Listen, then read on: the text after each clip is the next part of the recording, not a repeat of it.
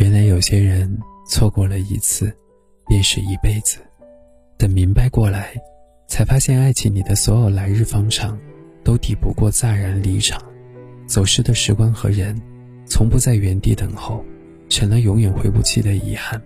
嗨，亲爱的陌生人，你好，欢迎收听树洞先生电台，我是树洞先生，明星，我在治愈的重庆向你问声好。今天的投稿来自于听友小李子。他说：“我一个喜欢了很久很久的人，我以为我只是单恋他，没敢跟他表白。后来我回老家了，因为疫情，一年没回上班的地方，今年才回来。最近听说他给别人说过，他曾经追过我，没追到，可能是那个时候对方都太过含蓄，没能够说出来吧，没能够表达的太清楚。他说他以为我不会答应他。”而我是以为他不喜欢我，就这样，我们错过了。到我回来的时候，他已经结婚了。他说他追不到我，我不理他，然后就找别人结婚了。很遗憾，互相喜欢的两个人就这样错过了。可能是我们真的是有缘无分吧。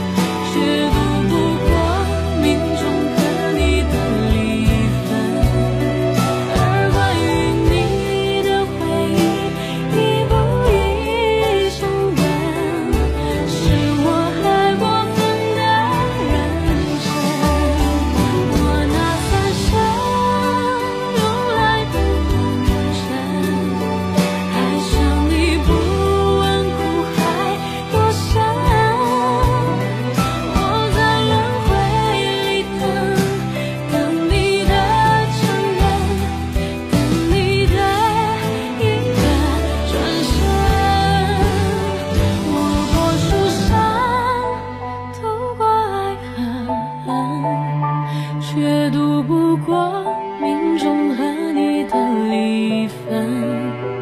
而关于